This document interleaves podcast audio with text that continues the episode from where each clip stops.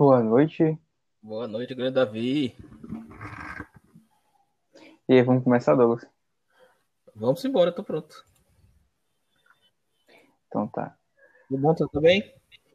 Tá tudo ótimo, assim. Vamos para o primeiro Protacast, então. Eu não sabia Primeiro dessa função ao vivo de jeito nenhum. Cara, não sabia? Não sabia, não. Eu sempre fui gravado. Vamos lá, vou começar. É, Bom dia, boa tarde, boa noite, galera. Bem-vindos ao Protacast, o, o podcast do aluno protagonista, o podcast mais importante dele. E vamos começar com o primeiro episódio, maravilhoso, falando sobre o que é protagonismo. Professor Douglas, o senhor pode dar a sua opinião? Protagonismo primeiro. É, novamente, um prazer, um prazer participar desse primeiro Protacast. Novamente, estou aqui com meu querido Davi em mais esse projeto novinho que está saindo agora, que já há muitas semanas está sendo elaborado, pensado, maturado. Já fizemos uma pré-gravação, agora estamos fazendo o pra valer, né? Ao vivo. E protagonismo eu separei não para falar. é, Meu nome é professor Douglas Pierre de História. E mas aqui não vou dar aula de história, eu vou falar muito sobre o protagonismo é, solidário, coletivo, né? Quando nós falamos em protagonismo, aí vamos lembrar, aí nós vamos lembrar logo dos coaches, né? Do Sim. que você é dono da, né, Davi? Você é dono do seu destino e você precisa de três passos para o sucesso e o protagonismo é muito ligado ao eu, né? Eu posso fazer isso, É. depende de mim. E se você tá na sua cama é porque você é um incompetente, né? É mais ou menos assim. É muito existencialista também, né? Tipo, tudo que acontece de ruim é culpa sua. Não, totalmente. Sabe? Totalmente, porque você não levantou da cama e não pagou o curso do cara lá do YouTube em seis parcelas, né? Mas aí, é, eu quero falar justamente do protagonismo dos protas da escola integral, que ele é um protagonismo coletivo e solidário. Então, a base dele é que a pessoa, o indivíduo, ele tenha responsabilidades, ele, ele responde pelos seus atos, e sim, o sucesso é algo que depende dele também, tá? Só que ele está inserido em um meio social. Ele precisa então ser autônomo para ter suas decisões. Ele precisa ser solidário e socialmente responsável e precisa ser para isso tecnicamente competente.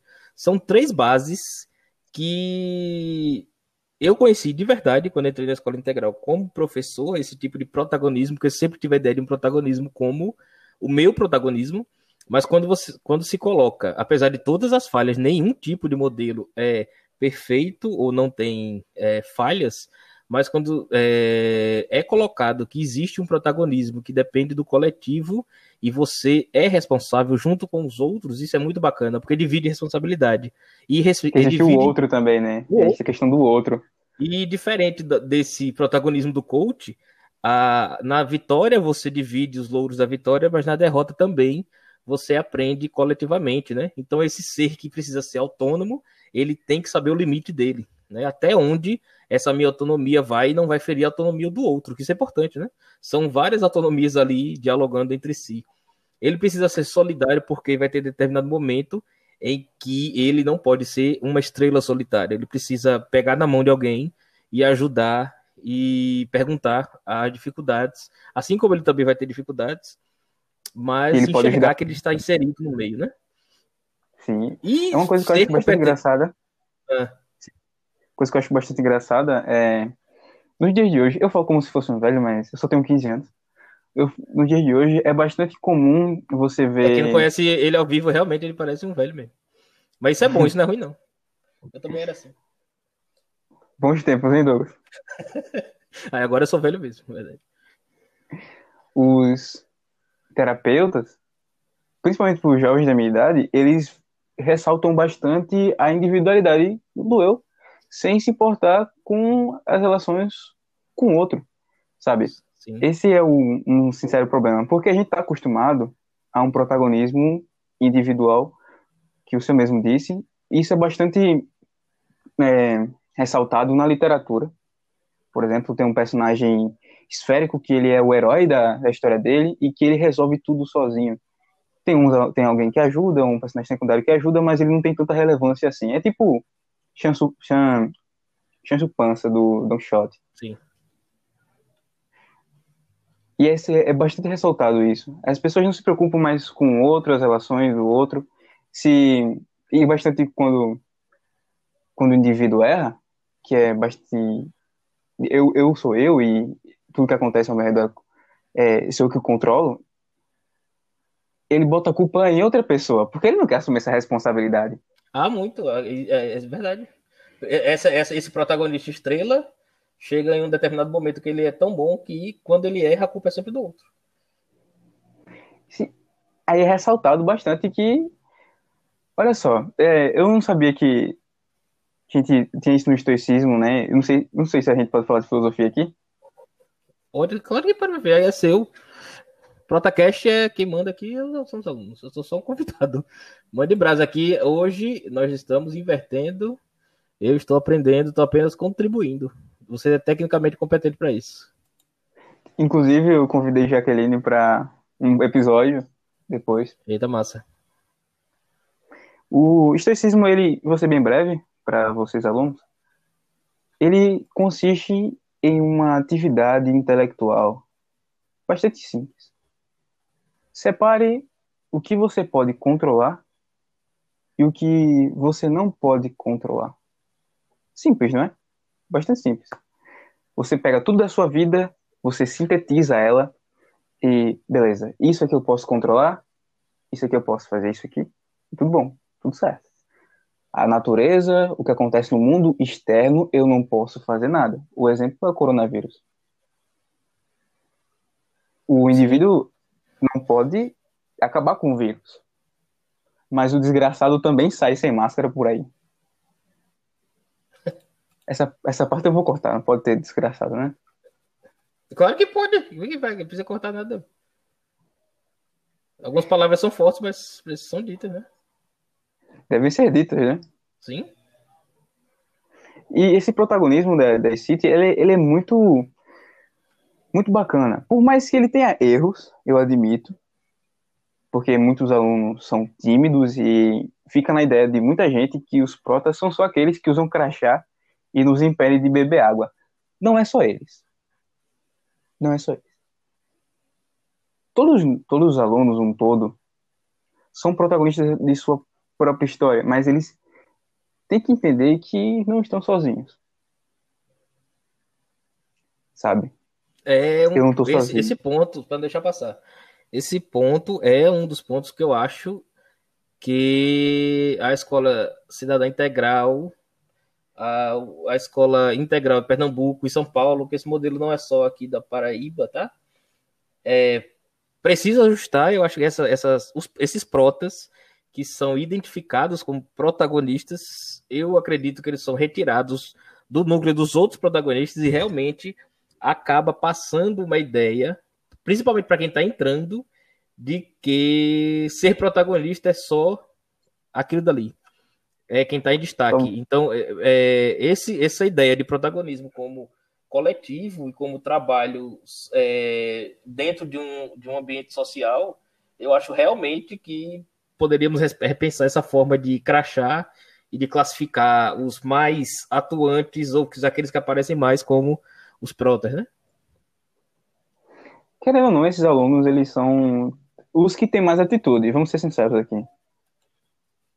Só que. São, mas aí, é, uma coisa que eu aprendi bastante, inclusive por essa questão da aula remota, é que, esse, que não necessariamente quem fala e quem está em evidência, ele é, é apenas um. Ele é o, o verdadeiro protagonista. Muitas vezes você consegue ser protagonista em silêncio e ser solidário, competente e ter todas essas características e não ser uma característica é, sua de identidade o, a fala para o coletivo, né? Então eu acho que o, o silêncio tem que ser mais observado na, nesse universo do protagonismo da escola cidadã. É, a palavra é bem Você essa, eu acho que o silêncio precisa ser observado. Oi? Você tem algum exemplo? Isso aconteceu recentemente? Por você ter essa percepção?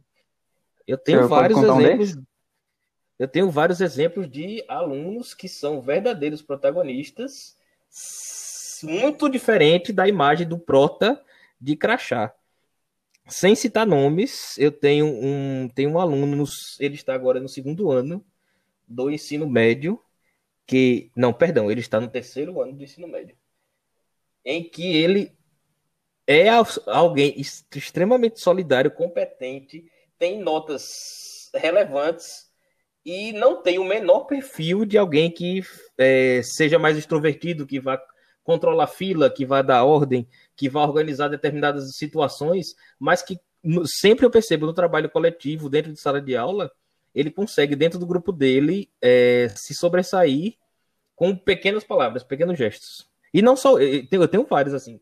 Esse é um que me vem à mente porque ele é bem conhecido por ter notas extremamente altas. No entanto, sempre que se fala dele, mas ele é muito tímido, ele é muito retraído, ele poderia falar mais, ele poderia se expor mais.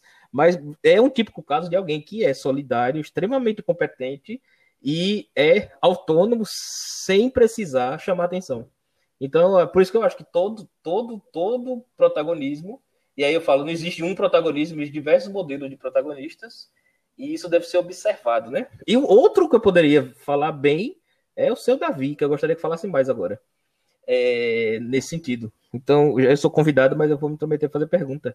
E eu gostaria de ouvir de Davi, porque ele é esse modelo de protagonista é, diferenciado, ou seja, aquela pessoa, ele tem uma habilidade para ciências humanas, para as humanidades, bem diferente de outros alunos. É como aquele aluno sempre que é o fera em matemática. E Davi tem uma facilidade muito grande pelas ciências humanas. Ele tem leitura de filosofia que eu não tenho nem de longe e provavelmente não terei nunca. É uma carga de volume de leitura ah, grande, grande.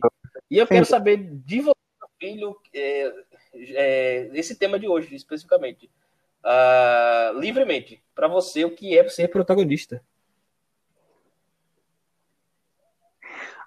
Na minha opinião, sinceramente, Principalmente, só para interromper.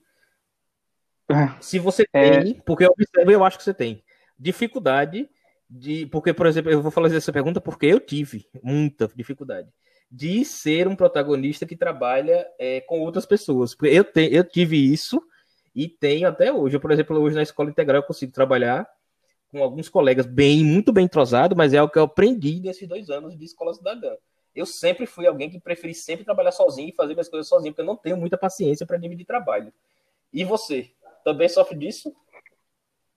Sofro bastante. Eu não gosto muito de fazer trabalho com em grupo, porque eu sinceramente vejo que sozinho eu posso fazer coisas que com eles eu me atrasaria bastante eu poderia dar minha opinião num trabalho em específico, enquanto eu teria que esperar outra pessoa dizer para eu conseguir completar e desenvolver o que a outra pessoa disse. Às vezes, ela ainda desenvolve um pouco equivocada, eu já desenvolvi muito, equívoco, é, muito equívoco, mas sozinho é bastante fácil. Mesmo que tenha toda a responsabilidade em cima da, de mim, mas é bastante fácil. Por exemplo, a professora pede um trabalho, eu faço um slide, comento, depois de quatro slides, tudo bem, eu ganho minha nota, e dependendo da nota, eu passo de ano. Isso tudo sozinho. A gente tá falando muito do indivíduo aqui, que é bastante ressaltado que você é que toma as rédeas da sua vida, bem coach, né? Bem autoajuda. Inclusive, quero deixar bem claro que eu odeio, de verdade, livros de autoajuda. E livros de literatura tentam ser livros de autoajuda. Eu gostaria de deixar aqui, desculpe se eu vou ofender alguém. Eu não gosto de culpa das Aceite me desculpa também, porque eu também eu não gosto de livro de autoajuda. E, ah, por exemplo, é um, os caras querem ver uma coisa que me irrita? Um livro, um livro que ensina pessoas a ficarem ricas. A única pessoa rica é o cara que escreveu o livro. Porque se existisse fórmula para alguém ficar rico, ninguém saía vendendo por aí, não, né? Claro. É... E Aquele... outra coisa que me irrita profundamente são obras literárias que querem, é, que Sim. tentam parecer mais inteligentes do que são e realmente tem esse viés de tentar servir como autoajuda. Seja, e, geralmente essas obras são, são é, é, é feita uma releitura para o cinema, aí que fica triste, né? Aí que fica triste. É, fica realmente, tipo meu Deus, assim, social, eu acho terrível. Mas de um ponto de vista mais abrangente, vamos ignorar é, o protagonismo na City em geral e tentar aplicar ele na sociedade em si. Que é o Quando objetivo um é sai, esse, né? É, o objetivo em si é esse, você sai de lá punk. Isso. Quando o aluno sai, ele já sai para o mercado de trabalho, tanto que é uma escola técnica. Eu posso chamar de escola técnica, né? Você Sim, tem cursos lá. Sei. Então, você vai aprender, mais que eu e Douglas, a gente não gosta muito de fazer trabalho em equipe, mas precisamos, né? Precisamos. Ah, você vai aprender você... a conviver com as pessoas, assim. Porque, querendo ou não, você vai pra escola para socializar. Você pode até ser uma pessoa tímida, mas você vai conseguir um ou dois amigos no, na jornada. Gente, pelo menos eu estudo há 13 anos, faltam só dois anos para terminar essa maravilha. E ainda, ainda mais a faculdade, né? E eu pretendo fazer filosofia e disseram que é muito difícil, que as pessoas desistem muito por conta de muitos textos que tem que ler. É, não é brincadeira E não. disseram que autoajuda, aí eu vou trancar. Assim que eu começar a ler autoajuda, eu vou trancar o curso. Professor, olha, eu prezo a minha inteligência, tchau. Não, mas aí é diferente. Mas aí, aí é diferente. Eu tô brincando, isso é uma piada. Aí é, tá. Lembra que aí é sua profissão. O que, você, o que a gente lê mais coisa que detesta do que coisa que gosta, né? É verdade. Mas curso de filosofia, realmente, o cara tem que ser diferenciado, porque é, as turmas entram com 40, que vai se formar 5, 6. É assim mesmo. Aí você tem que aprender a trabalhar num coletivo social. Porque, como uma vez na, na, na pré-gravação, o Douglas disse que existem estrelas no céu. Não existe apenas uma estrela. A estrela não tá sozinha. Eita, foi mesmo, no ao vivo eu esqueci dessa coisa bonita. Douglas PR 2020. Tá? No, no piloto, e, no piloto é... eu comecei a fazer uma coisa bem bonita de autoajuda. Foi, foi. E foi, acho que foi a última parte de autoajuda da minha vida que eu gostei. então, olha só, a gente tem um tempo muito limitado, então eu gostaria de dizer para vocês que tenham esse, essa ideia em mente. A gente falou um pouco de filosofia, falou um pouco de tudo e desprezou a autoajuda, mas, tirando essa parte de desprezo da autoajuda, a gente é, não, depois, por porque o, Douglas... o, o podcast vai ser de vocês, né? Dos alunos, mas eu acho que cabe uma, um episódio é. sobre autoajuda para ficar melhor explicado, né? E aí só, só deixar, pra, antes de terminar, aí depois eu deixo, é, deixo não, né? Depois é, Davi vai finalizar de vez que é possível aprender a trabalhar em coletividade e, e saber dividir tarefas, tá?